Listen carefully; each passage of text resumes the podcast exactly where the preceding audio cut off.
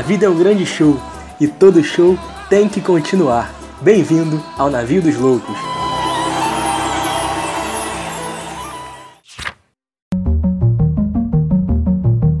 Fala comigo, galera! Piamo de novo naquele jeitão. Como sempre, nada mudou, estamos aí de volta no nosso episódio sensacional. Hoje eu tenho duas coisas para falar. Uma delas é o tema, né?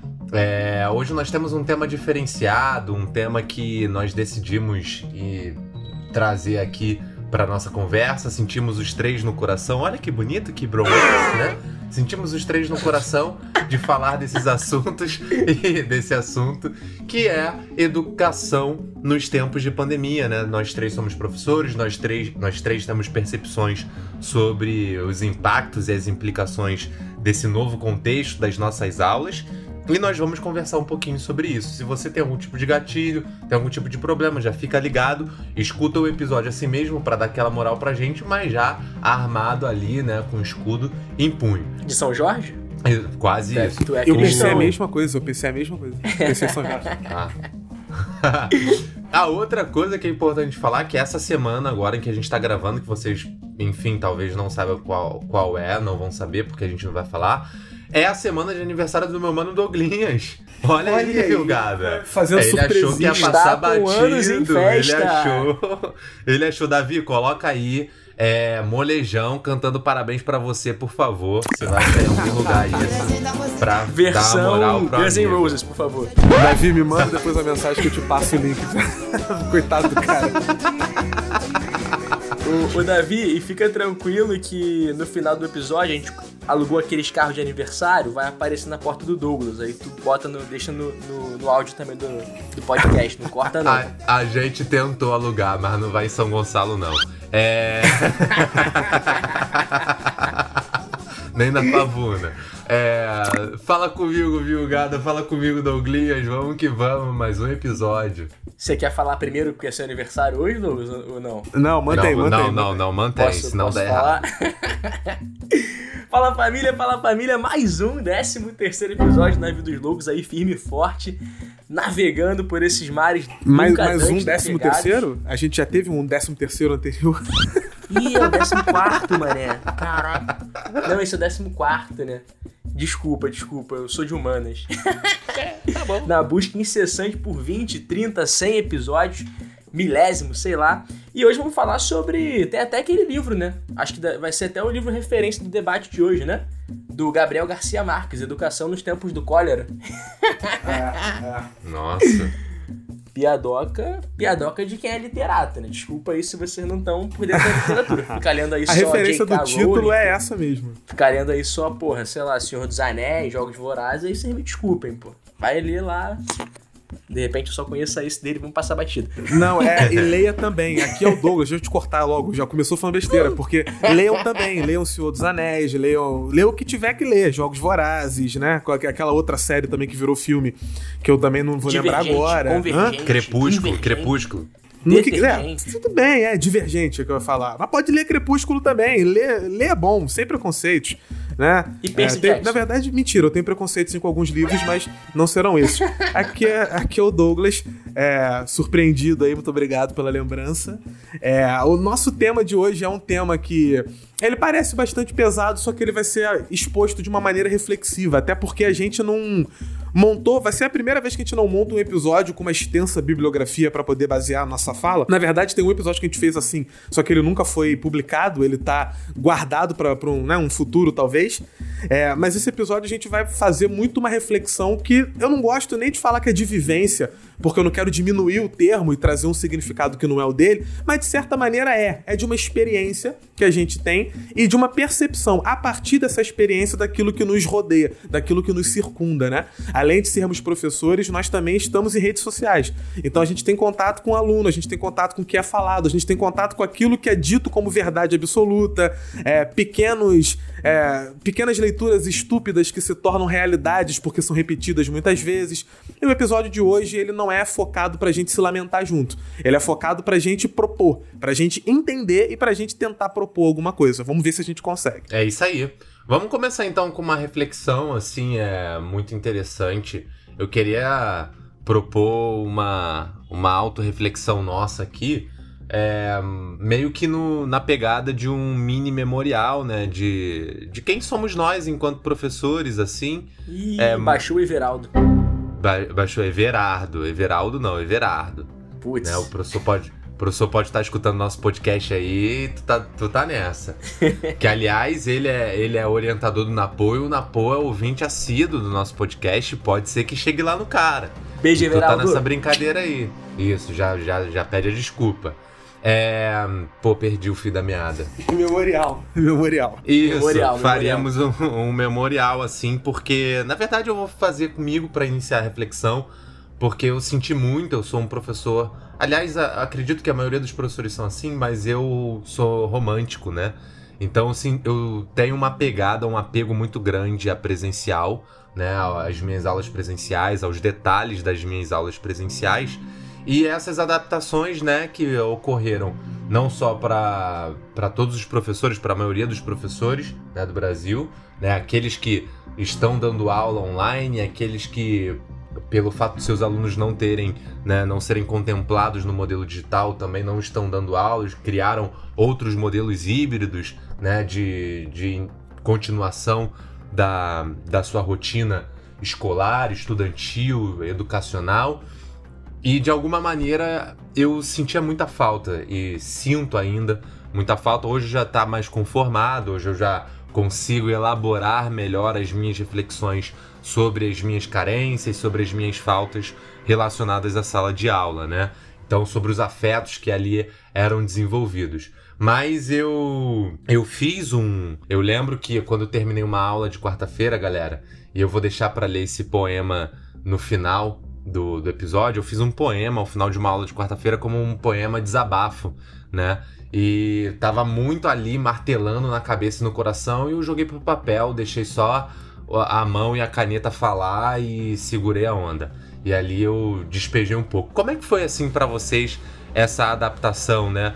Assim, refletindo mesmo o papel do professor, o papel docente mesmo, como era a relação de vocês na sala de aula e tal assim, porque para mim foi bem, bem, bem punk, assim. É óbvio que tá punk para todo mundo, né? A gente tá no meio de, de uma parada bem cruel, mas para mim foi difícil, assim, é conceber que no final de uma aula não teria os alunos ali tirando a dúvida, não teria um abraço, não teria um. E aí, Gusmão, não teria uma zoeira sobre o futebol, não teria a galera zoando o Vasco ter perdido no final de semana. É verdade. Não teria o almoço com a galera entre a aula da tarde e a aula da manhã. Enfim, isso para mim foi, foi bem, bem difícil assim de elaborar no início. Como é que foi para vocês aí? Quer começar, aniversariante? Caraca, você tá nessa aí. Manda ver, cara. Fica à vontade. É porque você fica constrangido, é maneiro. Porra, lamentável. Bom, eu acho que. Primeiro, eu vou até, vou até ser fofo aqui, mas não é, não é piegas, nem é clichê, não. É só pra dizer que é um prazer muito grande falar sobre educação com dois caras que eu admiro bastante e acompanhei, né? Eles começaram dentro da sala antes de mim e, e, sempre estiveram dispostos a me ajudar, a preparar a aula, a entender o ambiente e continuam me ajudando, a gente continua refletindo bastante sobre isso. Então é muito legal falar disso junto com vocês. É, e o que me chama a atenção muito desse momento é, é, é tirar um pouco também um, o peso né, daquela noção que a gente discute bastante na faculdade sobre aquela utopia pedagógica, né? a escola como um ambiente que muda o mundo, quase que uma coisa heróica, sabe? Uma coisa épica, uma batalha contra, contra o mal, e, e que desumaniza um pouco o professor e o próprio ambiente escolar, o, o próprio alunado, né?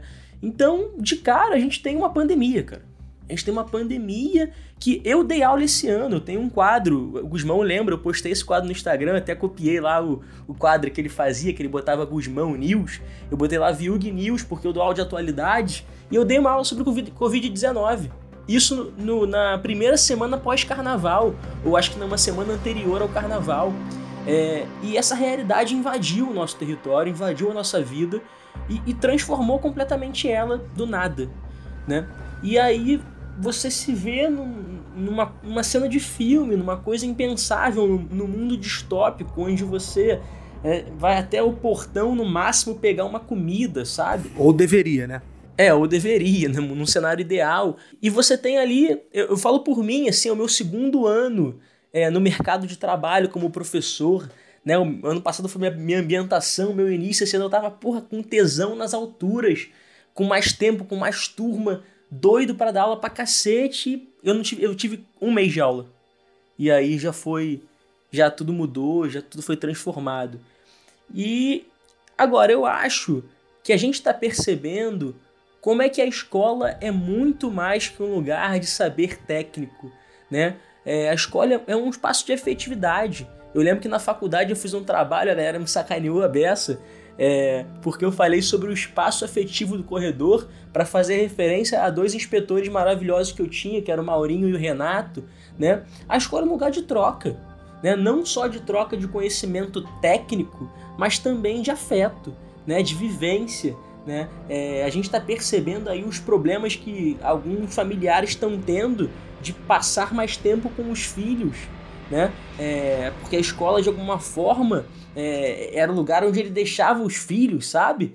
Isso é problemático, né? Eu acho que a pandemia está colocando muitos pontos centrais, está colocando a humanidade na encruzilhada mesmo. A gente está tendo que refletir sobre muitas práticas, sobre muitas experiências, né? Sobre como antes da, da própria pandemia essas experiências eram problemáticas também né? Eu acho que agora a gente está tendo um distanciamento do colégio e pode olhar para ele e ver, olha, isso aqui não estava funcionando. Tinha uma galera que já apontava isso há muito tempo e eu acho que pós-pandemia é, algumas coisas podem vir a mudar a partir daí. Eu acho que a própria relação com a internet, né, é, a gente vinha comentando isso já há algum tempo, isso Vira e mexe vem assuntos em Twitter, esse debate sobre divulgação científica, sobre youtubers. É, a gente está vendo o limite desse modelo, como a internet é muito mais um complemento, é muito mais uma ferramenta e não a finalidade por si só da educação, é, como é indispensável. Não há. É, eu acho que não entendam mal, né? Não vou, não vou ser igual. Não, não, assim como interpretaram o Lula, né? Eu não estou falando que é um benefício que a pandemia está trazendo, mas ela está obrigando forçosamente a gente a refletir que, olha, olha, não dá para se eliminar, eliminar o humano da sua vida. Eu acho que não dá e eu acho que a gente não quer. O quanto a gente sofreu, vou fazer um paralelo aqui com o futebol, né? O quanto o futebol vem sofrendo os estádios com esse movimento de arenização, de elitização, e agora a gente olha, é, alguns, alguns autores falam em estádio estúdio, no futuro um estádio que vai ser quase uma sala de cinema, e o quanto a gente está sofrendo vendo agora um estádio vazio. Então, a, a pandemia está colocando é, interrogações importantes e que, de alguma maneira, eu acho que podem ser aproveitadas para fortes transformações nesse no pós-cenário. É, boa, boa fala, né? Ou poderiam, né? Vamos ver é, eu, como eu, é que a gente eu vai... Eu levantei a porrada de ponto, né? é, não, não, eu tô até... Pra galera que tá ouvindo e é meu aluno no AZ Meyer, o Maurinho que o Vilg citou é o Maurinho que trabalha lá, é o mesmo. Ele... É, o Vilg estudou ali na época que o colégio era... Kepler o Kepler, e o Maurinho já trabalhava lá. E eu entrei lá para dar aula sem nem saber disso, só fui descobrir depois, né? Foi foram movimentos completamente diferentes, mostrando como o mundo, né, às vezes pode ser pequeno. eu acho que muitas coisas interessantes que vocês levantaram, e eu vou me permitir começar a minha fala de maneira um pouco mais severa, até porque as duas falas foram muito bonitas, elas foram muito belas. E eu acredito que a primeira parada que a gente tem que fazer, ao perceber tudo que tá acontecendo, é que tá todo mundo no mesmo barco. Só que não tá porque a gente nunca tá no mesmo barco, né? É, a gente sempre acha que o nosso barco é o que tá afundando e a gente não tem a percepção de que do nosso lado normalmente tem gente que tá pior. Mas quando o assunto é pandemia, tá todo mundo enfrentando a mesma pandemia. E aqui no caso do Brasil, tá todo mundo enfrentando a mesma pandemia sem ter nenhuma base de governo para poder enfrentar essa pandemia. A gente tá enfrentando sozinho, tomando porrada. No caso de muitos de nós, não tá enfrentando porcaria nenhuma. Tá cagando, tá jogando pro alto, tá reclamando com quem diz que tá errado. É verdade. Inclusive. Que esse é um ponto que a gente também tem e precisa tocar, a gente precisa abraçar. Ninguém está levando isso numa boa. Ninguém está achando isso maneiro. Para nós que somos professores, eu vou falar diretamente com os alunos e com os pais de alunos que estão ouvindo e também com os nossos colegas professores que estão ouvindo. A gente perdeu muito, e as falas do, do Guzmão e do Viug mostraram isso, daquele, daquela capacidade de improviso que a gente tem. Aquela parada de entrar em sala de aula, olhar para a cara do aluno, ver o que está dando certo, o que não dá, mudar no meio da aula, fazer uma brincadeira. Às vezes você está no meio de uma explicação longa que o aluno se perdeu no meio dela, ou então ele não está muito afim de te acompanhar. Você pega e já puxa um, um moleque que, que, que zoa na sala de exemplo, porque você sabe que ele vai entrar na zoação e a brincadeira já levanta a turma e você usa aquela brincadeira para poder fazer. Dá para fazer isso na aula virtual? Dá.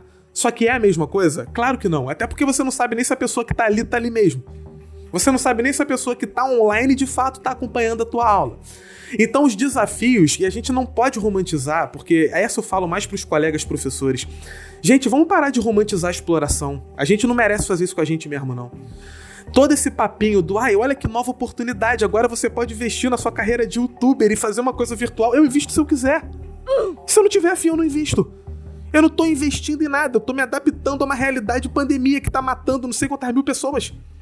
Como é que você, no meio dessa, não, vamos ver o lado bom da vida? Sabe qual é ver o lado bom da vida? Ver o lado bom da vida é você chegar pro seu aluno e falar para ele: tá uma merda, tá um lixo.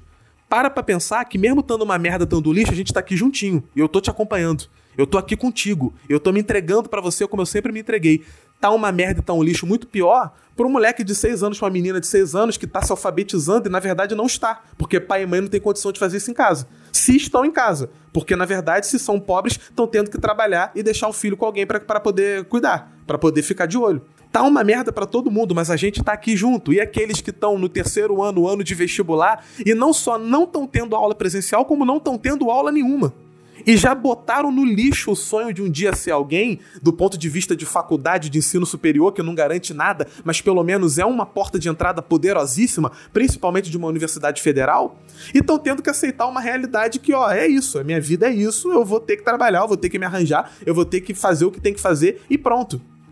Eu tô falando isso para você falar, nossa, você é privilegiado. Claro que não, gente, isso é argumento de Twitter. Quem começa a usar esse termo de privilegiado, eu já sei que não sabe de nada. Ah, dia dos pais, tá comemorando o dia dos pais porque você tem pai, seu privilegiado. Não, ter pai não é privilégio. Não ter pai é um problema a ser analisado e estudado de acordo com a realidade brasileira. Né? Ah, você tem casa, você é privilegiado. Não, morar numa casa deveria ser direito básico. Morar na rua é uma anomia social que tem que ser estudada para ser corrigida. Não é questão de privilégio. É um problema que tem que ser corrigido.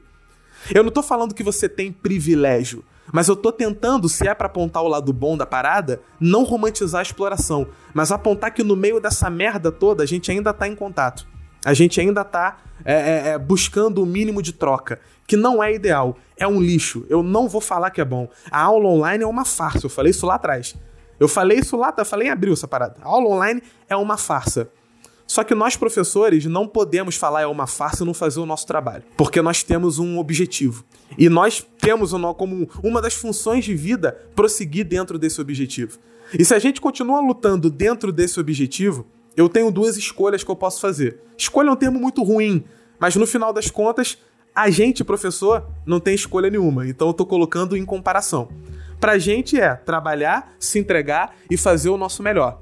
Para o aluno, é estar tá junto ou não estar parece frio, parece direto, e não é a minha intenção ser frio ou direto. Mas no final das contas, o que eu vou falar pode parecer pesado, e é, mas porque a vida é pesada.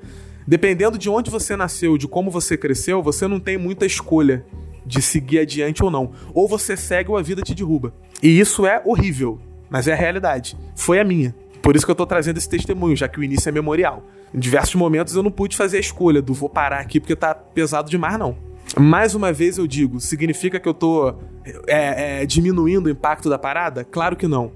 Eu tô muito pelo contrário, demonstrando que o impacto é gigantesco. E é exatamente porque ele é gigantesco que tu tem que ter a capacidade de olhar para o lado e perceber que tá todo mundo junto. O máximo que a gente pode fazer é lutar junto contra essa parada, porque senão, senão a gente continua se matando e falando que é normal. O, é legal essa percepção de que o, o outro ao lado ele é a transcendência que você precisa, né?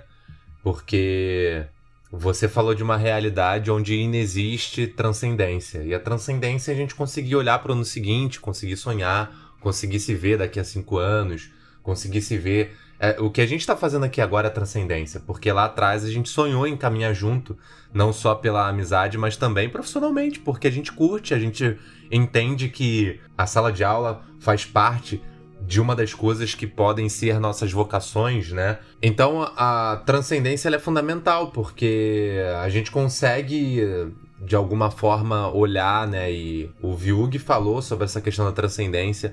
O Douglas, de certa forma, de maneira implícita, trouxe isso também, né? E o outro ao lado é essa capacidade de, de, de transcender.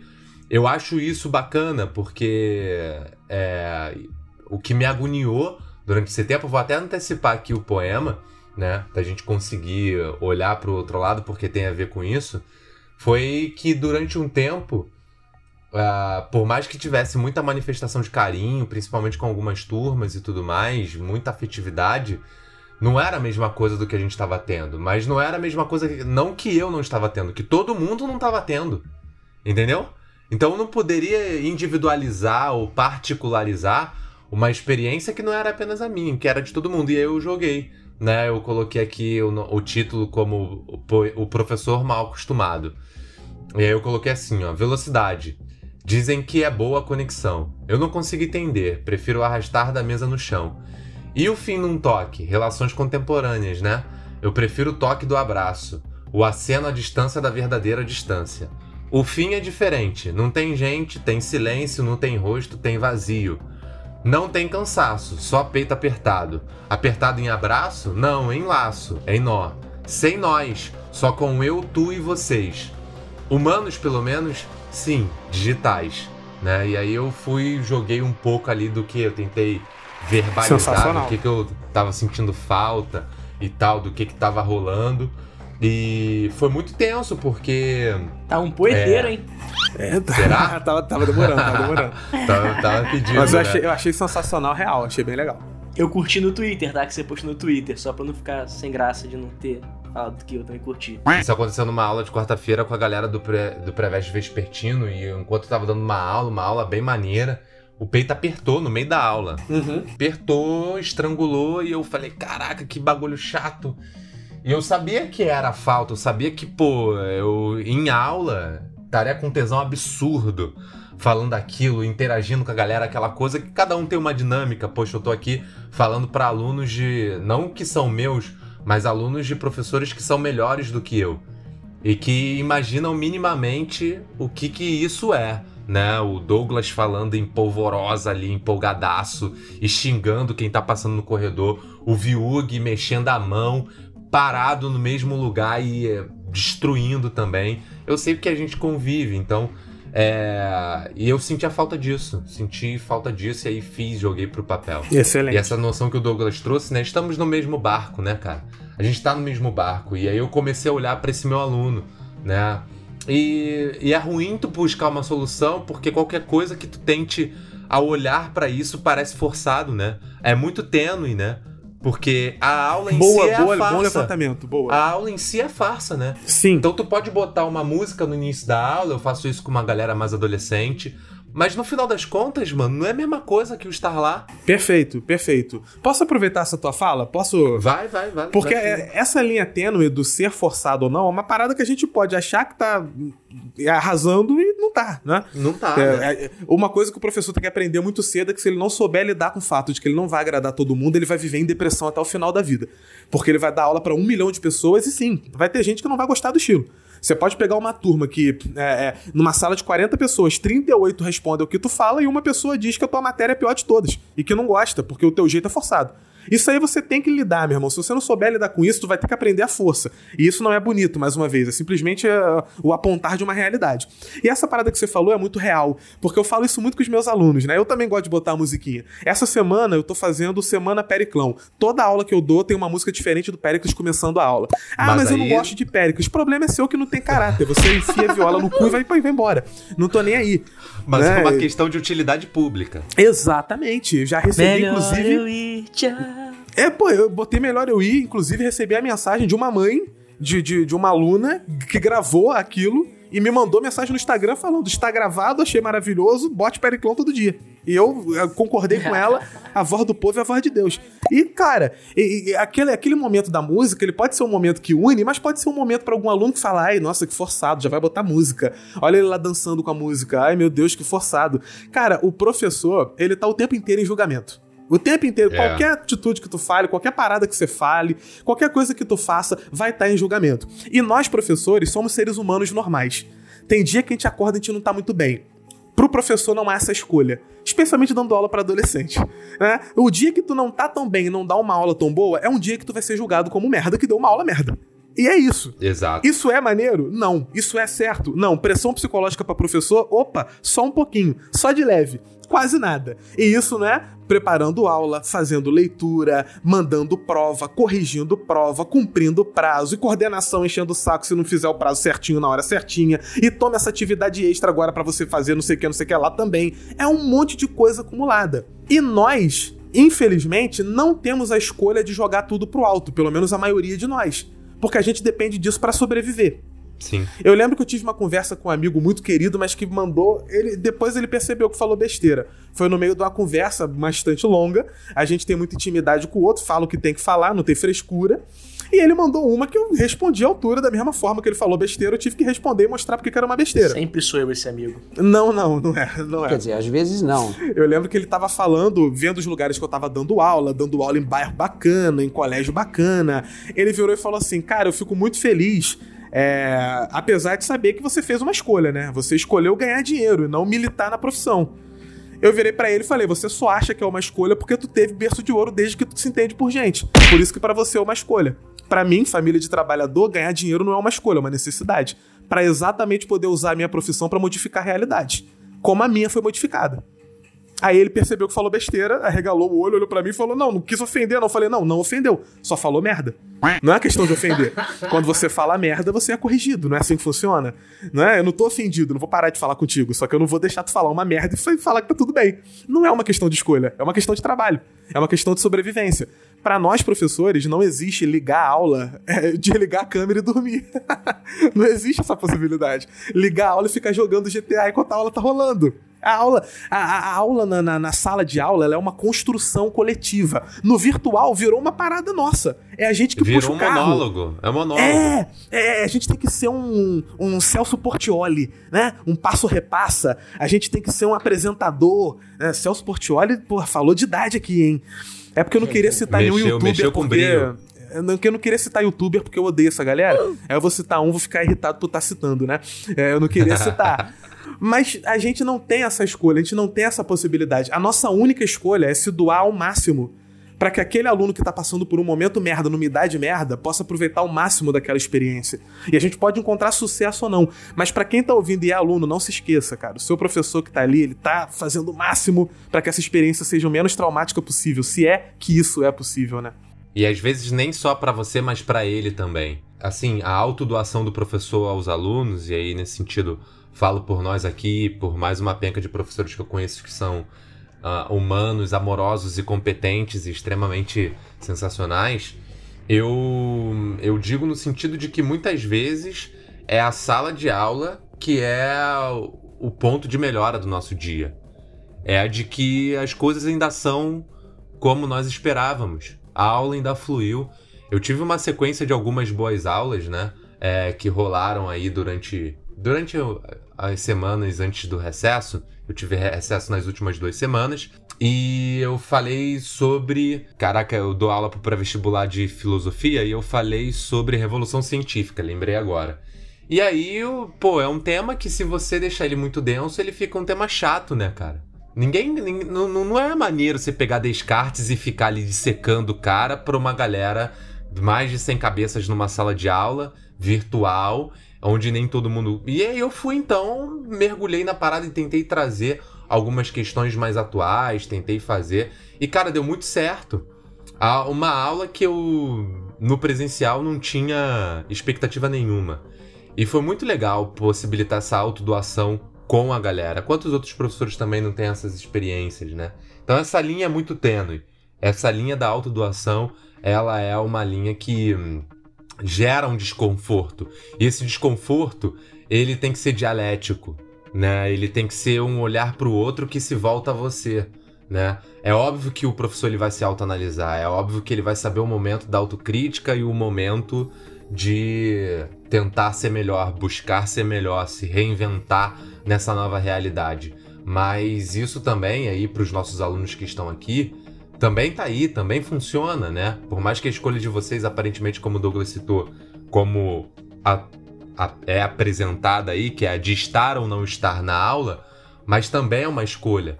E pelo fato de ser uma escolha, também reflete uma racionalidade, também é passível de uma determinada reflexão. Isso é muito importante, né?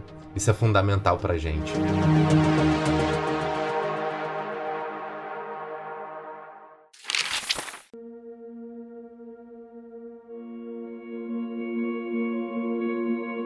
Acho que vocês levantaram alguns pontos bem interessantes. Tem uma. Eu citou, citou o poema dele, eu lembro quando tu escreveu. E é realmente bem bonito. Eu acho que. Primeiro, para pontuar o que o Douglas falou, cara, isso sobre a escolha, né?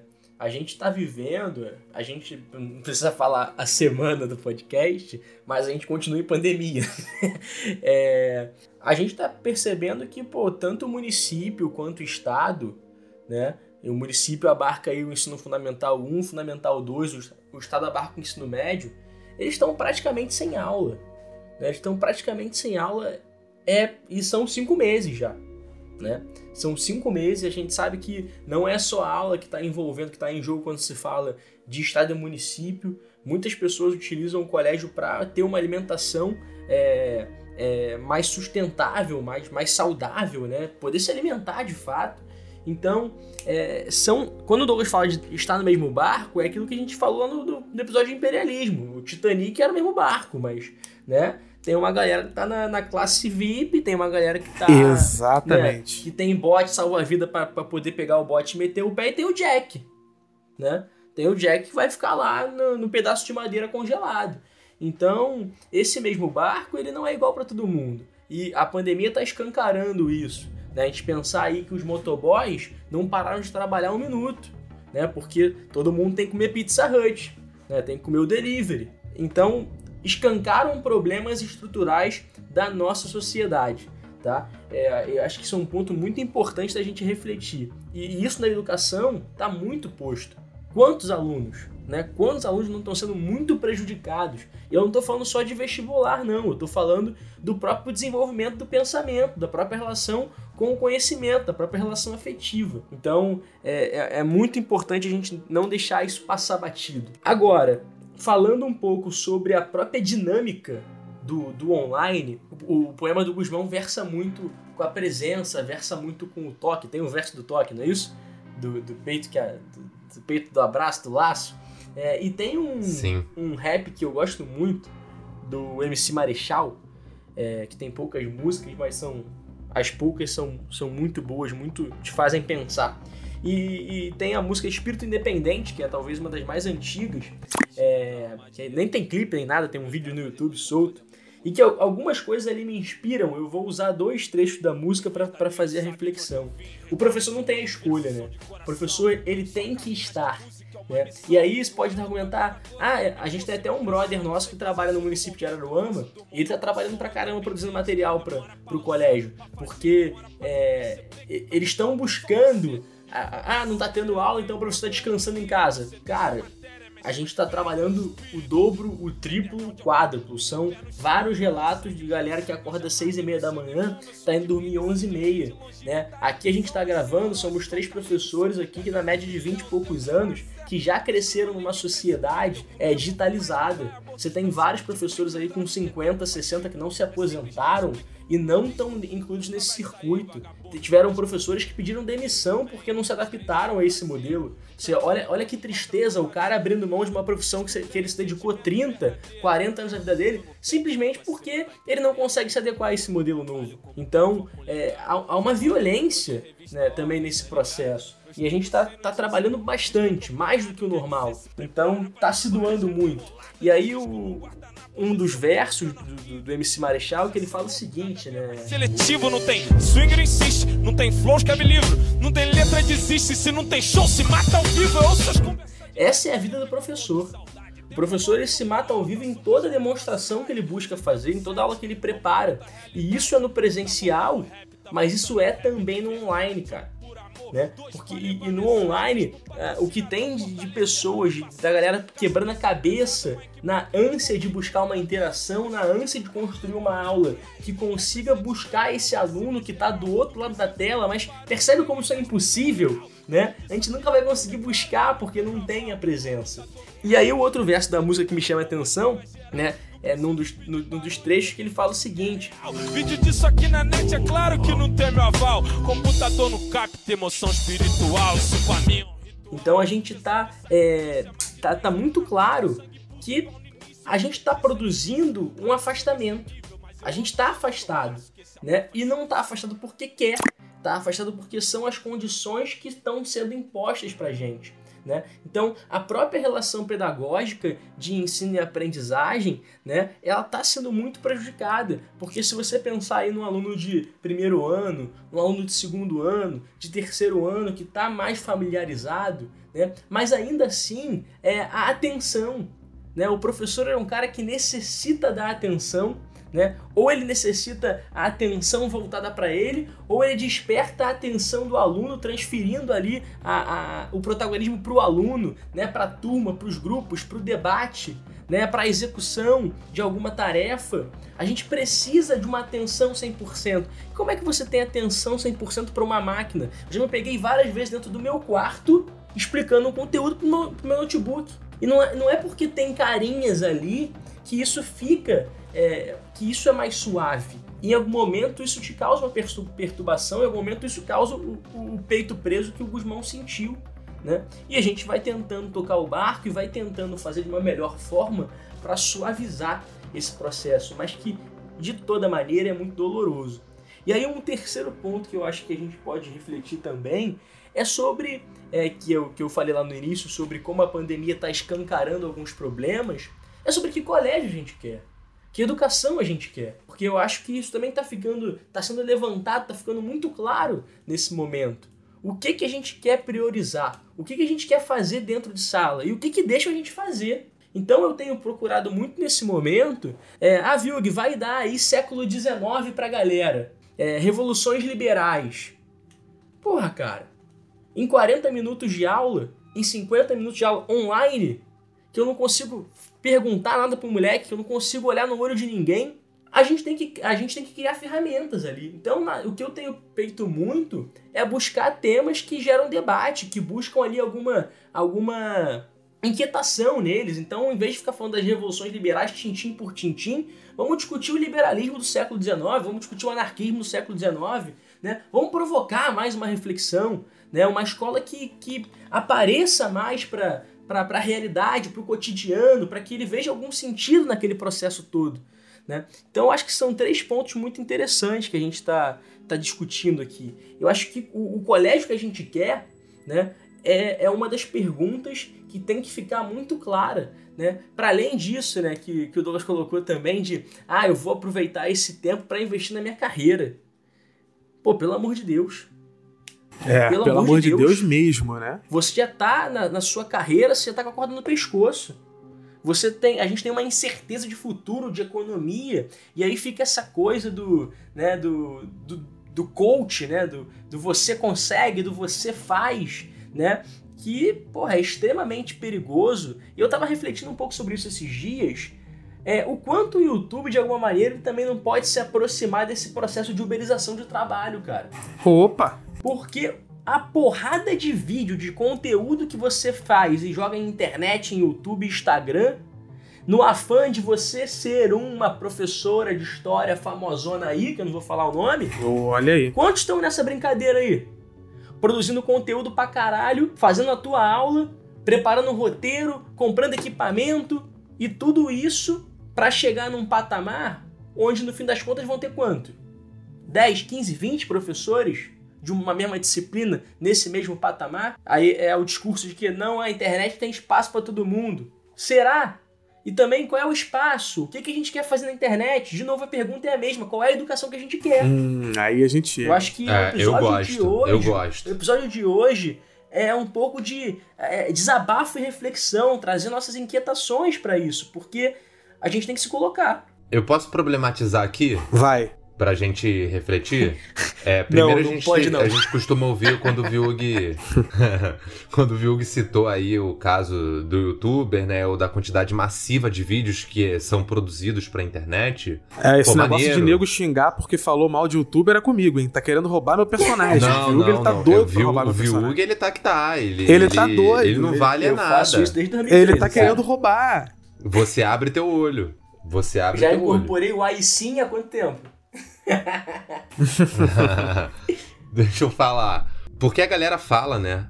Estamos demo democratizando o acesso à educação. Não tá democratizando o acesso à educação. Você tá, é, tá postando vídeo. O que, que, é educação? O que, que é educação? É, o que, que é Desculpa, educação? Mas... Tem, é, vamos, vamos problematizar, vamos chegar aí. Porque assim, é, olha só. Eu, eu moro no, numa área aqui na Pavuna chamada Village, e o Village ele é um conjunto de prédios em torno de uma praça.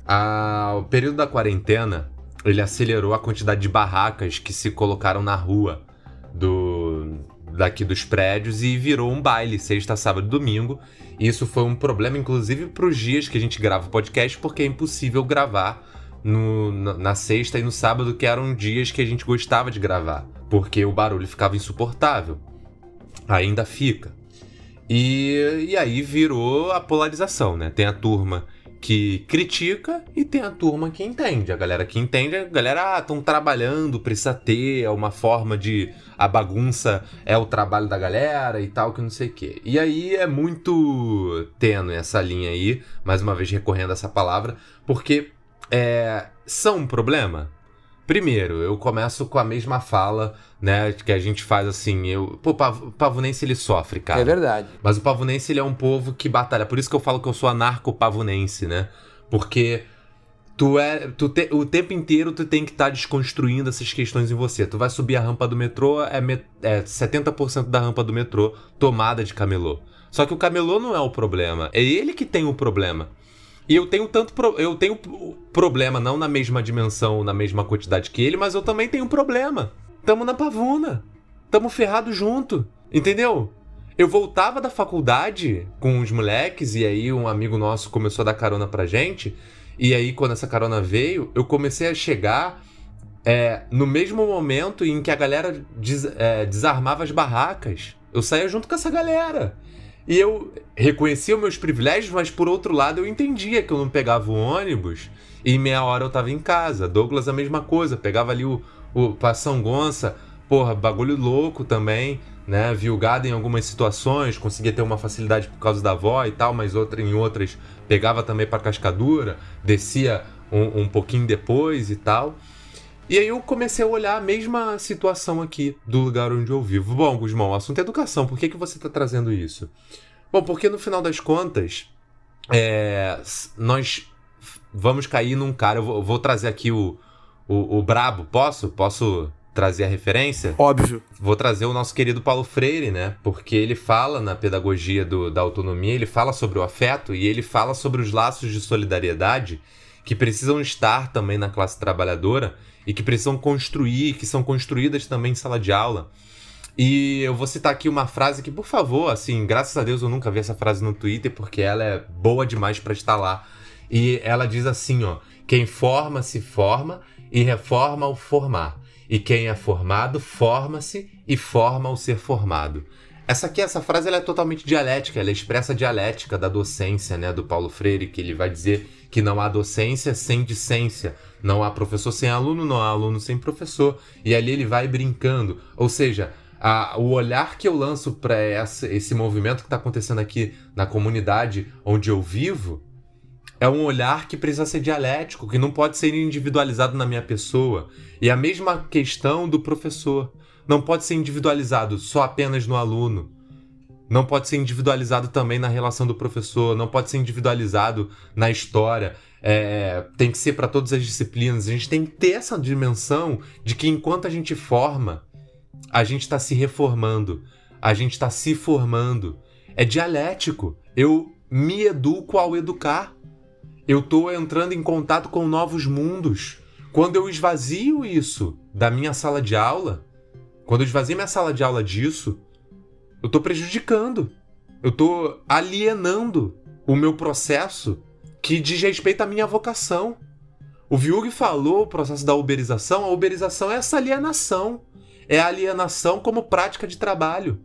E para o professor, essa massividade das, vídeos, das videoaulas, essa massividade desse conteúdo digital, ele, em certa forma, também aliena, porque você retira o elemento de vida, o elemento de solidariedade, que é o da convivência, que é o de você ao educar ser educado. Eu tenho várias experiências aqui onde, ao invés de educar onde eu achei que eu poderia contribuir, na verdade foi o aluno que me educou. Eu mando um abraço aqui, por exemplo, posso citar aqui alguns alunos que me ajudaram bastante. Eu cito o nono ano do Fator, que me educou muito. Me educou muito no sentido do, do conflito. Alunos muito queridos que até hoje falam comigo, José, Davi Júnior, é, Ítalo, né, molecada Sandinho. Então, molecada me ajudou muito, pô. Era uma molecada de 13, 14 anos, os moleques não eram fáceis, eram os capetas. Eu te dava aula para eles no momento depois do almoço. Então, bota adolescente, 40 adolescentes numa sala depois do almoço, vai. Peita. Dificílimo. E aí, eu achava que eu educava os moleques quando na verdade eu tava. Eles estavam me educando. E essa é a beleza da educação. Agora, joga isso para uma realidade de videoaula. Joga isso para uma realidade digital. Então, acho que quando a gente traz isso, é, essa dimensão, não é apenas o professor que, que deixa de ser professor, é o aluno que também deixa de ser aluno. Você pode ser mega individualista, você pode achar que está abafando, mas quando você corre só por você mesmo, no teu colégio, nas tuas salas de aulas, e eu sei que as, as tuas realidades podem ser, a realidade de vocês que nos ouvem, podem ser as mais complexas possíveis, mas não abram mão disso. Não abram mão dessa relação, porque essa relação ela é fundamental. Essa, essa perspectiva relacional. Essa perspectiva relacional, no Paulo Freire, na pedagogia do afeto que está relacionada à autonomia, ela é muito importante. E eu lembro aqui de uma conversa que a gente teve é, já no momento aqui de, de proletário gozando um pouquinho de privilégio, né, no Outback, eu, Viug, Besada, Doglinhas, e a gente falou um pouquinho. Besada tava? Tava, né? Besada não tava nessa Pablo conversa. tava também. Tá, Brodel tava. Brodel vai ser pai aí. Fica aí o nosso nosso parabéns para você que vai ser papai. Brodel e Mariana aí, ó. Tamo junto. Vocês não vão desejar aí, não, pro moleque vai ser pai? Pô, tamo dando a notícia de primeira mão aí pro cara. É, mas assim, o Douglas falou bastante disso, dessa dialética da educação, que está presente na educação e que a gente precisa muito se atentar. E que é, o, o, o teu problema não é teu, é nosso. O meu problema também não é meu, é nosso. E a gente tem que parar de romantizar essas paradas para pedir o afeto e um afeto individual.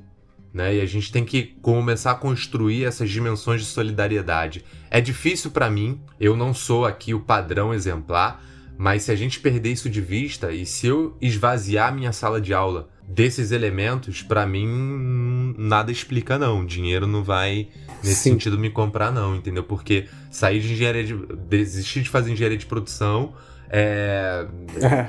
fiz escolhas na carreira Douglas também, no né? meu caso medicina, foi medicina. É. Teu caso foi medicina.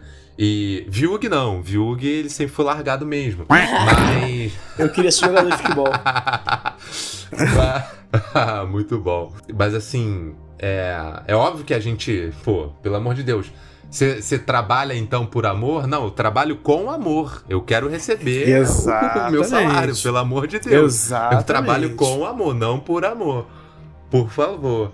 Né? Eu acho então, que isso aí pra então, não, gente não é não nenhuma escolha. a minha fala, né? assim. Isso aí, o trabalhar com amor é quase que uma prerrogativa. É o que a gente é, né? Então, assim, acho que a gente precisa discutir isso em sala. E a gente que lida com pré-vestibular, eu lido com pré-vestibular na Baixada, lido com a galera aí de Vista Alegre, que tem que ainda assim é Zona Norte e tal, os moleques também. O tempo inteiro a gente tem precisa estar tá fazendo essas discussões.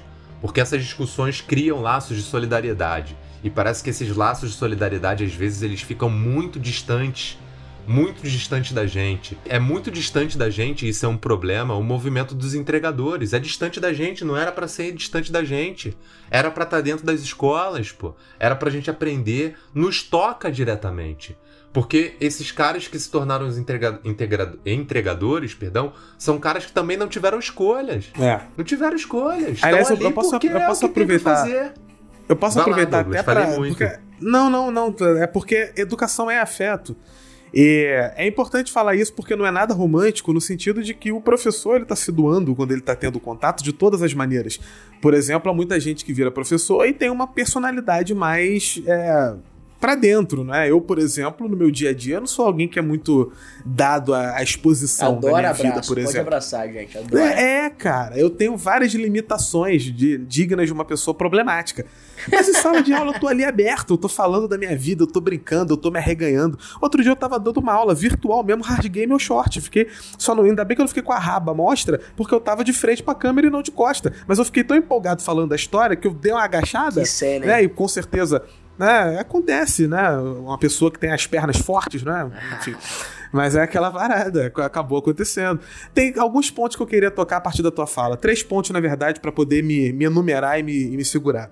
O primeiro relacionado a algo que eu falei na minha primeira fala nesse episódio e ao termo escolhas, que você utilizou também, e que muita gente pode estar, eu conheço as pessoas, muita gente pode estar puta desde que eu falei lá no início. Pô, mas aí ele tá simplificando, ele tá falando de escolha como se fosse uma parada fácil. A gente escolhe prestar atenção ou não. E a saúde mental? E as questões psicológicas? Não, eu não tô falando que é fácil. Eu tô dizendo que, em comparação ao professor que também tem saúde mental e que também sofre pressão psicológica, há uma escolha que o professor não tem. Pro professor, a escolha é trabalhar ou trabalhar. É, essa é a questão que eu tô apontando, tá? Pra poder demonstrar que a gente tá junto, mas tem gente que tá em situação um pouquinho pior, mesmo estando no mesmo barco. O segundo ponto, na verdade, os dois próximos pontos se conectam, que falam sobre educação e que tem uma ligação direta com os dois momentos que eu vi gente puta comigo no Twitter, né? É, não foi muita gente, não. Não vou agora pagar de famosinho que foi cancelado. Não é que essa babaquice de Olha cancelamento pra mim, não. É, um ponto foi quando eu fiz uma crítica a uma youtuber específica e a maneira como ela faz vídeos de história. Fico feliz que agora ela tá na faculdade de história, né? Fazia vídeos desde antes. E muita gente veio ponderar comigo que a ideia dos vídeos não era formar ninguém em história e que por isso não precisava ter muito conteúdo ou muita teoria, que a ideia era ajudar a galera que tá estudando pra prova. E eu mostrei pra todo mundo que veio perguntar que o problema estava exatamente aí. A gente utilitariza a educação e instrumentaliza o saber. O saber serve para que eu possa estudar na hora da prova para poder tirar uma nota boa. E nesse julgamento eu não coloco na ponta do lápis que o youtuber ou a youtuber fizeram um roteiro, tem boa câmera, tem corte, tem edição, fazem um gracejo e principalmente eles fazem um vídeo curto que você tá vendo porque quer barra precisa. Dentro de sala de aula, tu acorda seis e pouca da manhã, cinco e pouca da manhã, para poder assistir várias aulas de várias matérias que você não necessariamente gosta, conteúdos que você não tem intimidade, que você não tá vendo por escolha. E você tá lidando com professores que trabalham manhã, tarde e noite em lugares diferentes, dormindo tarde pra caramba, acordando cedo pra caramba. Percebeu a diferença? Ou precisa desenhar? É uma comparação justa? O youtuber com vídeo de 20 minutos bem editado que você viu porque quer para estudar para a prova, com um professor trabalhando em três turnos, sendo explorado, é, com uma hora e vinte, uma hora e cinquenta, duas horas e pouco de aula, enfrentando várias turmas e mesmo assim ainda brincando, ainda fazendo bom humor, ainda te trazendo para aula, ainda se doando para você. Tem certeza que a comparação é justa? Tem certeza que tu vai comparar didática mesmo? O que que é didática? E a gente chega no terceiro ponto, que é o ponto da educação. Quando a gente fala de educação, a gente não tá falando de o que eu preciso saber, o que eu preciso gravar para tirar uma nota boa. Quando a gente fala de educação, Sim. a gente tá falando de transformação de seres humanos. E quando eu falo transformação de seres humanos, não é em quem votar, qual partido político seguir. Também, né? Transformação de seres humanos é percepção crítica. E eu acho, eu tenho plena convicção de que só consegue dimensionar isso de verdade quem tem responsabilidade social ou quem já teve que sentir na pele a diferença disso. E aí eu não costumo falar nada de vida pessoal, vou trazer um pouquinho aqui. Primeira vez que me ofereceram droga ilícita foi em sala de aula quando eu tava na quarta série. Escola Estadual São Domingos Sávio. Eu tinha 9 anos de idade. Inclusive, primeira vez que eu vi uma professora ser agredida, ainda bem que ela fazia jiu-jitsu e ela imobilizou o moleque. O moleque tirou nota 2 na prova, a mulher era uma senhora, ele foi pra trocar soco com ela. Ele com 14 anos de idade, na quarta série. Grande parte dos amigos que eu tinha nessa época estão mortos, porque entraram pro tráfico e morreram. É esse tipo de realidade que eu tô apontando quando eu falo de educação. Ninguém faltava aula, porque a galera comia no colégio. A galera fazia sobremesa no colégio. O colégio era o espaço de sociabilidade, era ali onde se trocava. E agora você vai me falar que essa a pandemia trouxe na aula virtual uma oportunidade para o professor crescer e a educação avançar? Avançar para onde? Que educação? Porque se educação para você é um professor fazendo show off para ganhar aplauso, esse é um vício que a gente tem que enfrentar muito, né, gente? Nós três aqui concordamos com isso? Sim. Sim. É, primeira vez que eu fui aplaudido em sala de aula foi no meu primeiro ano dando aula e foi um vício que eu falei, cara, eu quero essa sensação todo dia. Até eu me questionar e falar, por quê? Quantas pessoas aprenderam história com aquela minha fala que rendeu aplausos da turma lotada? Ou na verdade aquela fala foi feita porque eu queria ser aplaudido? E é uma linha muito tênue, como o Guzmão falou, né? Porque uma boa aula ela pode fazer o aluno vibrar, aplaudir, gostar. Mas você que é professor sabe, quando aquela vibração foi porque a aula foi boa e a galera conectou, ou foi porque você estava ali para se elevar. Você é ser humano, não fica se julgando. É natural. Você quer se sentir bem-quisto. Você quer se sentir querido. Você quer ter milhões de seguidores. Você quer ter a galera te apontando e falando aquele cara é foda, aquela mulher é foda. Isso é natural. Agora, no meio de toda essa naturalidade, não se esqueça. Tu virou professor para quê? E a educação significa o quê? Nós temos um compromisso maior com a educação. Nós lutamos por uma parada que a galera abandona. A galera fala que é muito bonito no Twitter, mas no dia a dia abandona. Nós lutamos por uma parada que é abandonada diariamente. E esse é o nosso compromisso. Que é justo? Não é. Para falar de saúde mental e finalizar a minha fala, a outra vez que teve uma resposta negativa no Twitter foi uma ex-aluna minha, que eu não sei nem se ouve o podcast, se ouviu um abraço, apesar da, da, da rusga, que foi aluna minha no pré-vestibular da Barra. E eu fiz um comentário sobre o aumento do número de mortes e eu comentei que no meio de tantas mortes ainda tem gente querendo voltar à aula presencial, e aí todo mundo aplaudiu, porque todo mundo odeia aula online, mas ninguém quer voltar à aula presencial, porque é uma maluquice, estão certos em não querer. E o outro comentário que não foi tão aplaudido assim, pelo menos não por essa pessoa, outros talvez não comentaram, mas também não gostaram, foi quando eu falei que o twitteiro acha que a saúde mental dele é um argumento justo para poder sair na rua, furar tudo e botar a vida das pessoas em risco. Essa ex-aluna falou para mim: você tá diminuindo a questão da saúde mental. Eu já tive um problema relacionado a isso e você tá diminuindo o encontro com amigos e o valor que isso pode trazer para a saúde mental da pessoa que tem que ser valorizada. Eu falei para ela, lógico que tem que ser valorizada. A sua, a minha, a do porteiro do teu condomínio que tá trabalhando sem escolha e tá exposto ao Covid que você e seus amigos estão fazendo na resenha. Yeah. É. A faxineira do prédio que também não tem escolha e que vai levar pro filho dela pequeno em casa quando ela voltar pra favela o Covid que vocês pegaram porque decidiram se juntar. A saúde mental de todo mundo é importante. Quando você acha que a sua é mais importante que a do outro, você não tá botando uma luta pela saúde mental. Você tá dizendo o que importa sou eu, o mundo gira em torno de mim. E todo o resto que se dane, porque a importância tá comigo. Aí a gente tem um problema. Talvez seja um vício nosso de professores. A gente está acostumado a não se colocar em primeiro lugar nunca, né? O que é até um problema. A gente romantiza a, a exploração. Mas pra gente é inconcebível que no meio disso tudo a gente ache que eu tenha qualquer desculpa para poder agredir outra pessoa. Não tenho. Vamos falar de saúde mental? Vou finalizar a minha fala. O, o Guzmão falou da ansiedade que ele teve. O Viug também passou pela mesma coisa. Eu prometi a mim mesmo na faculdade e, e, falei, acho em confidência, alguns amigos talvez tenha falado a vocês. Não, vê se eu falei, né? Se não falei, eu tô viajando e não falei para ninguém. É normalmente, eu, eu normal, é, é normal. É bom que tenha falado, senão Não, é normal, é normal não falar para ninguém. Se eu não falei para vocês, acho que eu não falei para ninguém. É normal isso acontecer. Eu conversar Saiu comigo bem. mesmo. é. Mas num determinado momento eu falei, cara, o dia que eu acordar sem ter vontade de dar aula é o dia que eu vou abandonar a carreira de professor. Tu me falou isso. Falei, né? Falou. Pois é. Na aula online isso aconteceu por duas semanas seguidas direto. Isso é saúde mental. A balada, isso é comer por ansiedade engordar 15 quilos e mesmo assim não poder escolher não estar no trabalho, não estar se doando. E não poder usar a minha saúde mental debilitada como um argumento para poder agredir qualquer outra pessoa. Responsabilidade social é uma exigência do ser professor. É justo? Não sei. Mas pelo menos cria ou deveria criar consciência do nosso papel na educação, que não é memorização, não é o que, que eu vou botar na prova. Educação é transformação crítica da realidade social.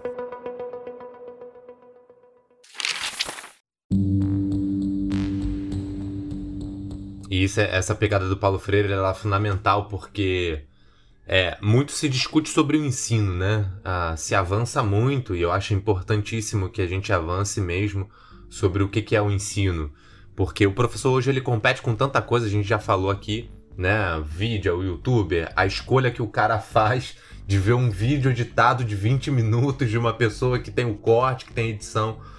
Compete com muito, compete com muito, isso é inegável. E é importantíssimo que se avance sobre o ensino, mas é sintomático que a gente pare para discutir muito ensino e, e, perca de vista a educação. É fundamental que a gente discuta educação. E aí, nesse sentido, é, uma das paradas que eu lembro, o Vilga até brincou comigo, porque eu discordei no Twitter a vez, uma das poucas vezes que eu fiz esse tipo de fala no Twitter, uma, eu vi um, um tweet de uma pessoa falando, uma pessoa professor, né, é, ou professora, falando que encontrou um aluno na rua e que esse aluno veio falar com ela e ela morreu de medo. Morreu de medo. Meu Deus do céu, os alunos brotam do chão, aquela coisa, e essa fala me irrita. Me irrita não porque a ah, Guzmão se irrita com qualquer coisa. Ah, dane eu tenho meu direito de ficar irritado também, né? Mas assim, no sentido de que é, em sala de aula a gente implora tanto, né? A gente brinca tanto pela atenção do aluno. Em tempos de rede social a gente utilitarizou a atenção do aluno, o aparecer no Instagram dele, o momento em que ele te filma e você dá um retweet, o momento em que você dá um repost no Instagram de alguma parada maneira que você fez, de alguma coisa que rolou de alguma parada da aula, de algum tipo de elogio. Isso é bom, como o Douglas já falou, isso é legal, isso é uma carência humana. Só que quando a gente tem falas como essa, isso me incomodou porque parece que a gente não tá lidando com um ser humano. Parece que a gente tá falando com esse ser humano o seguinte, olha, passou daqui para fora da escola, acabou a nossa relação.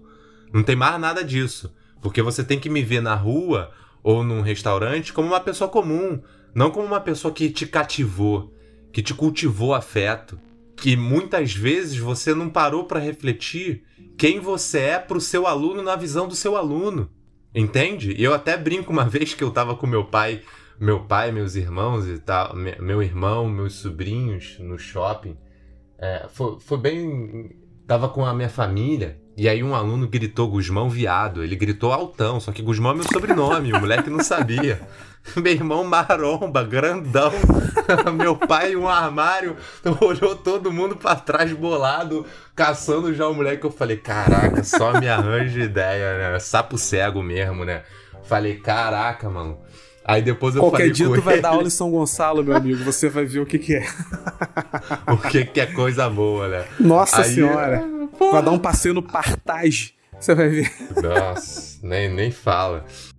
Aí eu falei brincando, mas assim, eu levo de boa, né? A Luísa, às vezes, é, ela fala, pô, vamos num, num, cinema mais, mais pra lá, porque, pô, os alunos te encontram muito. Eu não me incomodo, não. Pra, pra mim, se der mole, eu chamo o aluno para ficar junto com a gente ali, trocando ideia, e eu nem chamo de aluno, pra, porque na maioria das vezes, quando me encontra e tal, já acabou criando uma certa afinidade, um certo afeto. E eu valorizo muito isso, porque foi um ser humano que também me cativou que também me cativou. Isso é muito importante. E os alunos, principalmente, pelo menos aqueles que têm contato comigo, eu deixo muito claro com quem eu tenho afinidade, muita, com quem rolou uma afinidade de alma, pessoal e tudo mais, e com quem não rolou, mas a sala de aula é outra coisa. E a gente vai construindo e sempre aberto a novas possibilidades. E isso me incomodou. E aí eu retuitei a fala dessa, dessa pessoa é, reclamando disso. Caraca, é uma época em que os nossos alunos reconhecem jogador de futebol, youtuber, político, só mau exemplo. Professor só aparece para tomar malho, só para tomar malho. É professor que aparece no. Ah, desculpa, eu vou falar, tá?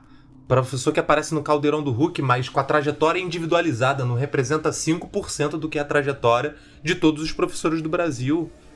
O Douglas esse dia retweetou no, no Twitter dele o caso da pessoa no. Foi no norte, né? que tem que atravessar sim. rio para poder dar sim. aula. Não sim, é normal. Não pra é entregar normal. material para aluno, é, e o G1 para botando, olha palma. aí que doação. Para de bater palma para isso. Perfeito.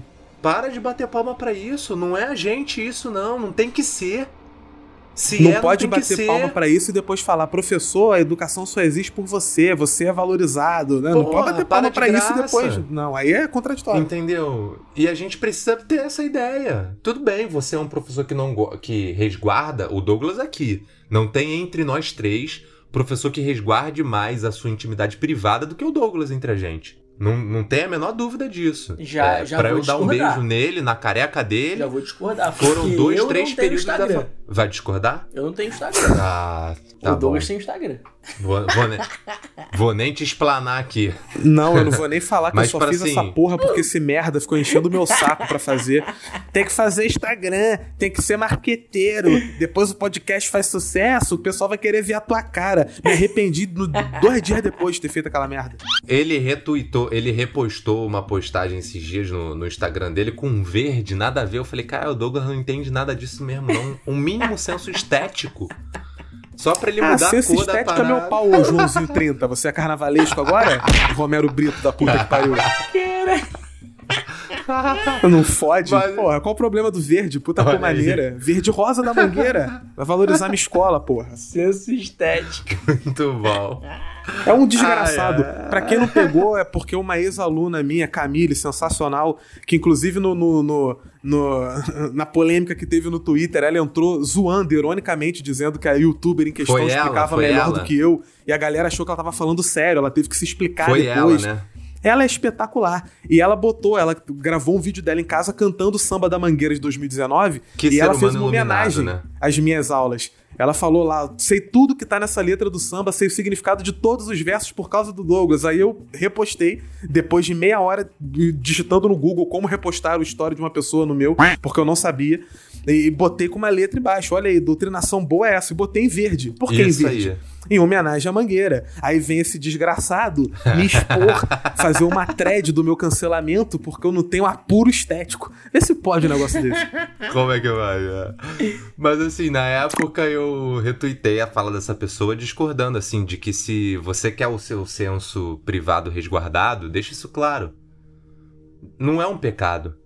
É, é normal. Deixe isso claro, abre o jogo pra turma. Se- Se permita ser surpreendido também. Eu acho que assim, não tem uma cartilha. A, a gente tem que se preocupar é com esses laços de solidariedade, com outro ser humano que tá ali vendo a gente, que tá construindo com a gente alguma coisa. É, isso é importante. Eu sou muito orgulhoso. Eu tenho um amigo hoje que vai ser pai, Big Mario, tava ouvindo nosso podcast hoje. Foi levar minha parceira Maria, tá gravidinha do Gael. é, foi levar na Gine e falou: tô ouvindo o podcast de vocês, tá maneirão. Tava ouvindo o episódio do- da Revolução do Haiti. Big Mario, tamo junto. E o Big Mario foi meu professor, não dando a pala aí da idade dele. Mas é um cara que tem afinidade de fé comigo, tem afinidade de alma. O Douglas e o Vil conhecem porque já foram no lugar onde eu trabalho, lá no Fator, né? Durante a semana do pré-calor e tal. O Mário é o do violão. Na real, eu também trabalho lá, não sei se tu sabe. É, eu tô aí pra, pra descobrir. o Viu tá lá comigo também. E o Mário foi, um- foi um professor. E tantos outros, Rafa, Napô, né? Que se tornaram amigos e tudo mais. Napô, amigo próximo de visitar a casa e tal. É, então, assim. Mas não é regra e não tem regra, não tem padrão, é só porque é afeto também. Foi como o Douglas falou. Não utilitarizem a atenção dos nossos alunos, porque é, um disso volta também. Um disso volta também. É, eu sinto falta de alunos que passaram pelo fator de trocar ideia, de, de momentos no dia a dia, né? Então, isso é importante pra gente, a expressão dessa, dessa, dessas questões, né? Que ficam pra gente. E, e isso foi uma parada, inclusive, muito importante pra mim e pra Luísa no nosso namoro. Porque eu falava pra Luísa, em alguns momentos, o quão carente eu era do, do afeto dos meus alunos também, que eu precisava daquilo. Eu precisava me envolver, eu precisava conhecer. Porque olha só, a gente cresceu na faculdade falando que o passo um de toda a aula era compreender quem estava do outro lado. Foi ou não foi? A gente Uhum. falava isso à torta e à direito. Não só nós três aqui, mas toda a galera que andava junto com a gente. Brodel, Besada, Ianzinho, Breninho. O tempo inteiro a gente repetia isso. Tinha uma aula de educação, a gente falava do quão era importante partir da realidade do aluno, não é? Mas a realidade do aluno pode ser uma folha de pesquisa que você pa- passa no início da aula, que pode impedir um envolvimento seu com seus alunos, e aí que entenda o envolvimento por compartilhar o espaço, compartilhar aquele momento da sala de aula, o momento da educação. E aí você sabe que ele gosta de rock, você sabe que ele curte futebol, você sabe que ele torce pro Flamengo, você sabe essas questões e você faz questão de envolver esses elementos na tua aula. Não é um erro, só que ainda não é o padrão. Não é a tal da mudança da realidade crítica e social, da mudança da realidade social por meio de uma educação crítica. que você está evitando de construir. E é óbvio que muitas vezes também, na realidade do nosso dia a dia, fica complicado mesmo. Isso acaba sendo uma ferramenta que a gente utiliza, mas que a gente tem que o tempo todo parar, pensar e olhar para essas relações que estão sendo construídas, porque são elas que são fundamentais na nossa na nossa caminhada e na nossa carreira, são elas que vão nos impulsionar a estudar mais, a se preparar melhor e a construir coisas que nós talvez em outras realidades, em outros momentos ou de outras maneiras, não nos veríamos estimulados a fazer. Eu acho que é isso, assim. É, é um pouco também. Puxei um pouquinho disso do que o Douglas falou para expressar uma indignação minha sobre uhum. a maneira como a gente mercantiliza o afeto dos nossos alunos, a atenção, Opa. como vira troféu. Não pode ser, gente. Se for uma consequência. Vira número, vira gente, vira número seguidor, visualização, curtida. Não pode ser, não pode ser, não pode ser, não pode ser. Infelizmente, assim, não pode ser. E a gente tem que. E não é, e não é. Disso. A gente vê não isso no é. dia a dia. Não é. A gente vê no olhar de cada pessoa que tem um contato e a gente vê que está acontecendo alguma coisa ali. Pode ser uma turma de 50 que pegou só 5, meu irmão. Pegou o suficiente para ter vontade de ter postura crítica, de correr atrás, de aprender mais, de se fascinar por algum conhecimento já é o suficiente. Porque mudança da realidade é isso. Paulo Freire falava: educação não muda o mundo, muda pessoas e as pessoas vão ter a capacidade de mudar o mundo. Então a ideia é construir algo melhor pelo afeto, pelo contato, pela inteligência, pela racionalização, pela crítica, enfim, pela experiência do contato, pela sociabilidade do contato. Porque no final das contas, você tá se sentindo sozinho pra caramba assistindo aula online porque tu tá sozinho no teu quarto olhando para uma tela. Em sala de aula, quando tu tá achando uma aula chata, tu olha pro teu amigo, ele faz uma cara de sono, vocês dois fazem uma zoação e aquilo ali acabou. Aquilo ali vocês estão no meio de uma aula chata, zoando, brincando, porque acontece, vou aqui fingir que só tem aula maneira. Agora, é, é, não se deixe, não acredite, ou melhor, use esse momento merda, merda, para poder perceber o valor da sociabilidade educacional. E como o espaço do contato em sala de aula é um espaço de crescimento, muito mais do que as imposições da, da, é, forjadas pelo colégio, pela coordenação, pelo diretor que eu não gosto, etc, etc, etc. Eu tenho uma proposta para a saúde mental dos professores. Posso falar? Por favor. Claro, por favor. Eu, se for, um dia, se eu for coordenador de colégio ou dono de colégio, vou botar isso em prática. Eu acho que o professor, ele tem o direito a mandar alguém tomar no cu pelo menos uma vez por dia, Justo. em proporção ao quanto ele ganha por mês. Quanto menos ele ganha, mais vai tomar no cu ele tem direito. O que, é que vocês acham dessa, dessa minha proposta para a saúde mental do professor? Eu vou encerrar aqui a minha a proposta. Eu acho que vai dar uma aliviada. vai dar uma desestressada. É... Pelo menos o cara chega leve em casa. Chega ferrado, final do mês fica apertado, mas chega leve. Uhum. Né? Chega leve, chega com, com sem peso o, o, o, o, você pode falar melhor que eu, o ambiente fica mais leve, né? Puxou pro espiritismo. Não, ó, ó, você não vem puxar pro espiritismo, não, que quando você falou que tu fez a poesia, você falou que veio uma inspiração, pegou a caneta e mandou no papel. Psicografia. É verdade. Chico Xavier assim também. Vinha inspiração. pique seu erval, pique seu erval. Pô, na hora, pixel Erval total. Seu Erval já bota a mãozinha aqui na testa, a voz muda, começa a falar com sotaque alemão, francês. Meu irmão, o cara é praticamente um. Gente, seu Erval, vou Douglas, é tá? Pra quem não tá ligado. Nosso grande seu Erval. Melhor ser humano que eu já conheci Sim, na minha vida. Inclusive, você pode estar tá entrando em contato com ele agora. E se você sentiu alguma pessoa te chamando, pode ter sido ele. Não, tô zoando. Brincadeira. Você que tá ouvindo a gente é sacanagem. Ou não. Agora. Viúg tá se cagando. Viúg tá se cagando lá, que eu sei.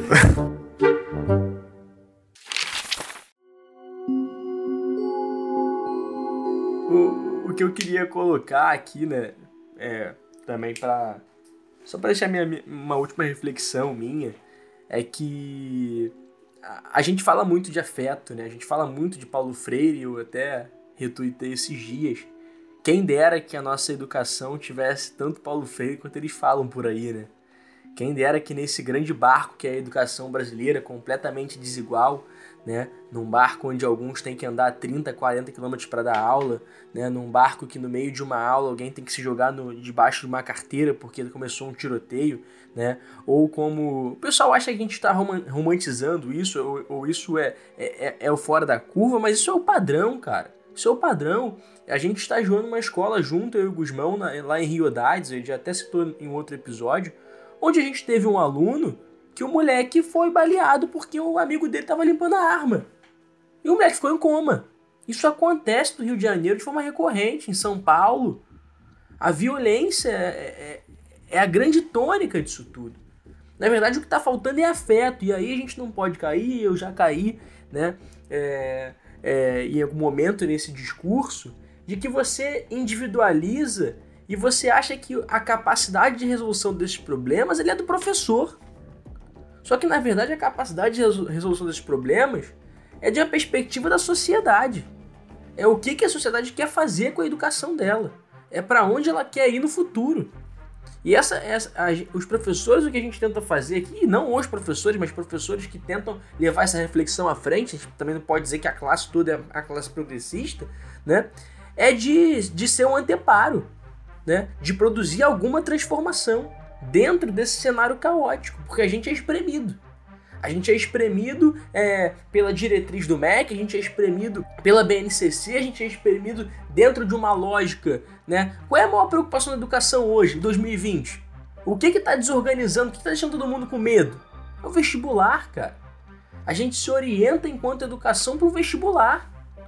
Nunca vou me esquecer de um moleque do terceiro ano perguntando pro professor, né, pro grande professor Wallace, excelente compositor, grande paisão no samba e excelente professor de português, né? Por que, que todo mundo, por que, que tem que fazer vestibular? Por que, que todo mundo não pode entrar na universidade?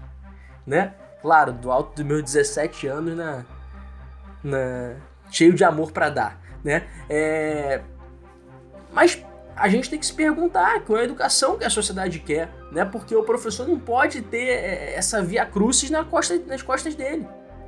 A gente não vai conseguir sozinho, a gente não consegue sozinho, a gente compete com televisão, compete com YouTube, compete com as questões materiais, né? Então, é, tudo isso que a gente está passando agora tem que servir de reflexão para que, que educação e que mundo a gente quer, né? É, acho que as aulas, as aulas online estão demonstrando que é, é o que vocês falaram brilhantemente né? Não. E não só as aulas online, mas tudo na pandemia, né? Vi hoje a matéria da Prefeitura do Rio que é que a gente vá à praia por aplicativo. Reserve a praia por aplicativo. Cara, a, a, o, a praia, o futebol tá tudo sem graça porque tá tudo sozinho. E sonho que se sonha só é um sonho que se sonha só. E sonho que se sonha junto é realidade. E a gente hoje não está vivendo a realidade, porque a gente não está sonhando junto. E a gente está sentindo isso na nossa profissão, a gente está sentindo isso, né? Uma grande faixa etária está sentindo isso, dos 0 aos 17 anos, porque não está podendo sonhar junto.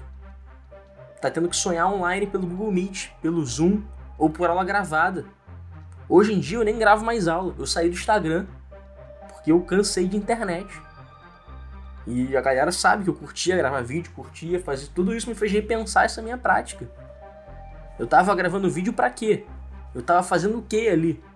Né? A gente tem que refletir mais. A internet, né? lá em 2013, eu pensava que ia ser o grande veículo de democratização de comunicação. E ela, na verdade, está gerando muito mais um efeito manada acrítico do que outra coisa. Agora, em 2020, a galera está começando a esboçar reflexões sobre isso. Então, acho que eu vou encerrar por aqui. é, um pouco. Vai, vai, indo, boa. Um pouco em tom de desabafo, um pouco em tom de angústia, porque a gente não pode perder essa. E o, e o podcast tá trazendo isso pra gente, né? Eu acho que tá, tá colocando é, reflexões importantes que a gente não, não pode se deixar levar, não pode e, e, deixar que o rodo cotidiano carregue a gente e colocar essas questões aqui, tanto sobre educação quanto sobre tantos outros assuntos, eu acho que está sendo importante, muito para mim, no caso, falo por mim, profissionalmente. Porque é, a gente é professor. Porque se a gente produz transformação crítica é porque a gente critica. E essa liberdade aí que assusta tantos é justamente essa. Fato da gente produzir uma massa crítica, produzir pessoas que pensam, né? A quem serve a falta de educação? Se a gente quiser falar aqui em termos de democracia, né? E aí não considerando a democracia o melhor dos regimes, né? Mas a democracia ela só existe num país onde há educação, é pressuposto básico. Sem a educação você não tem acesso à lei, sem acesso à lei você não tem acesso ao mecanismo que rege tudo isso. Então, minha fala vai um pouco nesse sentido de de estar tá angustiado com, com essa solidão que a gente está vivendo, com a expectativa que isso passe logo para que a gente volte a, a conviver, para que a gente volte a trocar e que a gente passe cada vez mais a entender que a internet e, e que esse mundo distante e frio é ele tem que ser utilizado enquanto ferramenta, enquanto tecnologia, né? e não enquanto fim. Senão a gente vai ter isso aí, estádio de futebol vazio, sala vazia e essa não é a vida. E umbigo lotado. Hã? E umbigo lotado. E umbigo lotado. Fica aí meu desabafo. É, eu, eu acho perfeito, perfeita a tua fala. Eu também finalizo nesse sentido. E é, agora falando menos da maneira revoltada como professor de história, alguém que é de esquerda, alguém que gosta muito da porrada, falando mais como alguém que é espírita. E, né, tra tentando trazer um lado diferenciado. Grande parte das memórias que a gente tem ao longo da nossa vida e o aprendizado que a gente faz também, eles são no contato, né? Seja as grandes amizades que você faz é, na época do colégio, que você, se você acredita, como eu, em encarnação leva para outras encarnações e outros momentos, seja o grupo familiar que tem pessoas que se gostam, pessoas que não se gostam, mas grande parte das grandes memórias elas estão conectadas a esses momentos de encontro. Um Natal que foi passado junto, um Carnaval que foi feito alguma coisa, um Ano Novo, um aniversário, é, é momentos em que, por mais que tivesse uma briga ou outra, a alegria, a confraternização, ela deu a tônica do encontro. E eu acho que se a gente deve aprender coisa disso tudo, agora no sentido menos porradeiro e mais reflexivo, seja exatamente o valor que o encontro possui. Inclusive para aquelas pessoas que gostam de viver vidas mais isoladas, gente que tem uma pegada mais antissocial, mesmo essas pessoas vão lembrar que o momento que você se solta e permite que o encontro complete a sua, a, a, o seu jeito de ser, que traga o bem-estar, é o momento em que você de fato se joga é o momento em que você baixa as suas defesas e é o momento onde você se permite conectar. Mesmo aquelas pessoas que têm lembranças de conexões passadas que acabaram se tornando coisas negativas, relacionamentos que se perderam, amizades que deixaram de existir, experiências que não existem mais, aquilo só dói porque um dia fez bem. A dor ela é da ausência. E o que a gente sente nesse momento é a dor de uma ausência. Mas toda a dor de uma ausência prefigura a vontade de uma presença. E é exatamente essa presença que, quando retornar, a gente vai saber, espero eu, valorizar muito mais, porque a gente viu o outro lado e o outro lado não foi nem um pouco positivo. Que sirva para a gente perceber que a gente não está sozinho. E que se com 7 bilhões de bípedes no planeta você acha que você é o centro de tudo, caramba, a gente vai ter que precisar de uma outra lição para finalmente aprender que no final das contas, por mais que eu me valorize bastante, eu me completo em outrem e eu me torno alguém mais completo no contato com outras pessoas. Aí sim. Beijo na careca. Eu daria agora aquele pra tu ficar como? Bem envergonhado. uhum. Sensacional. É, isso que o Douglas falou é legal. A Luísa, ela me mostrou uma parada do drive dela hoje de uma de uma brincadeira, na verdade não foi brincadeira, de uma mini palestra que a gente inventou lá no Fator durante a semana do pré-calouro, que foi tipo um, um, um, conjunto de falas denominadas preciso contar de no máximo 10 minutos. A gente pegava uma reflexão e em 10 minutos a gente desenvolvia e fechava. E eu lembro que eu fiz uma reflexão disso no ano seguinte à morte da minha avó, né? Minha avó que foi a segunda mãe, muito querida para mim. Olha, eu falando disso em podcast, né? Vocês são muito especiais ah, para eu poder falar aqui disso. E, e aí eu lembro que eu falei um pouco sobre a dor, né? O Douglas trouxe isso. E eu centrei muito a minha fala sobre dor e sofrimento. E a diferença de dor e sofrimento. Que a dor é uma experiência humana, mas que o sofrimento também é humano, mas a dor antecede o sofrimento e a gente sofre por muitas coisas que se nós nos dedicássemos a entender a dor e a compreender a dor e não tivéssemos medo da dor enquanto experiência humana, talvez nós lidaríamos melhor. Porque essa reflexão foi motivada muito porque eu achava que quando minha avó morresse eu ficaria muito mal e minha avó teve um processo de morte muito natural, né? Minha avó é uma idosa na época de 95 anos, quebrou, quebrou o fêmur, perdemos um pouco a, a ilusão sobre as perspectivas futuras, mas enfim, ainda assim batalhamos pela sua dignidade e no meio do caminho ela descobriu um câncerzinho nas vias biliares, que quem entende um pouquinho de medicina sabe que é bem cruel. E dali ela partiu sem dor, sem sofrer, sem nada. E pô, a morte da minha avó foi uma coisa que, óbvio, eu senti a dor com a minha família e tudo mais, mas eu não sofri, porque eu tive uma avó que foi muito presente, absurdamente presente. Em todos os momentos da minha vida, em todos os aniversários dela, os meus, de todas as maneiras, em carinho, em afeto.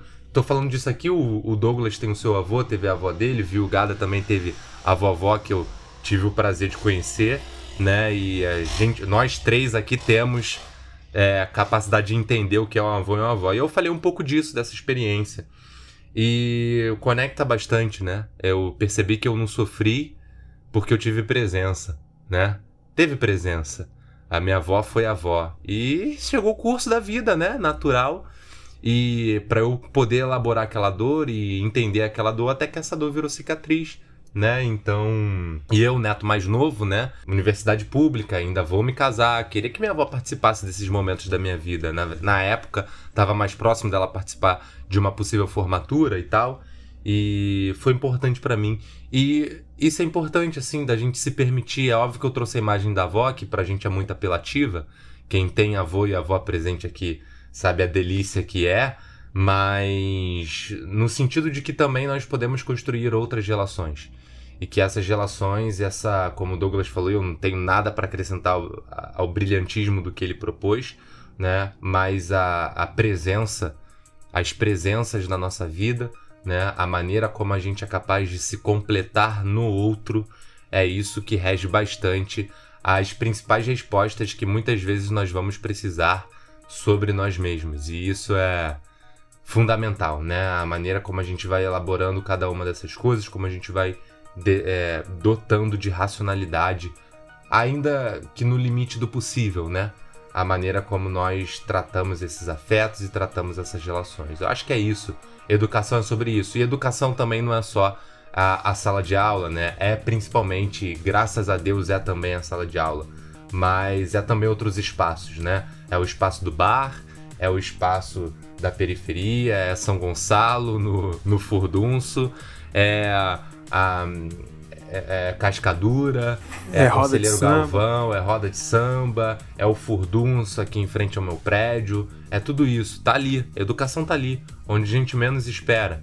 Tá ali. É, basta que a gente perceba essa nossa noção no mundo. E o que a gente pode deixar construído aí pros outros, né? Não pra gente, mas pro outro. Porque quando a gente faz pro outro, a gente ganha. E é ali que a gente se completa. E é isso. Eu não tenho nada a acrescentar, não sei se viu o Douglas acrescentou mais alguma coisa. Só pra, só pra não encerrar melancólico, né? Meio, meio Vai. cristão. Eu nunca encerrei Vai. assim. Só pra complementar a fala do, do Gus e do Douglas. Acho que a vida é a arte do encontro, né? E a gente tá passando por esse momento de desencontro. É, a vida é a arte do encontro, embora haja tanto desencontro pela vida. Esse desencontro vai passar e a gente vai voltar a se encontrar com muito amor e com muito afeto. É a risadinha no final. Olha aí, mandou ver. Esse é muito gaiato, meu irmão. Ele tá mandando recado pra alguém. Ele acabou de usar o podcast para falar pra alguém. Tivesse um contrato. Se ligou? patético, patético. Fecha. Fim do episódio. Acabou.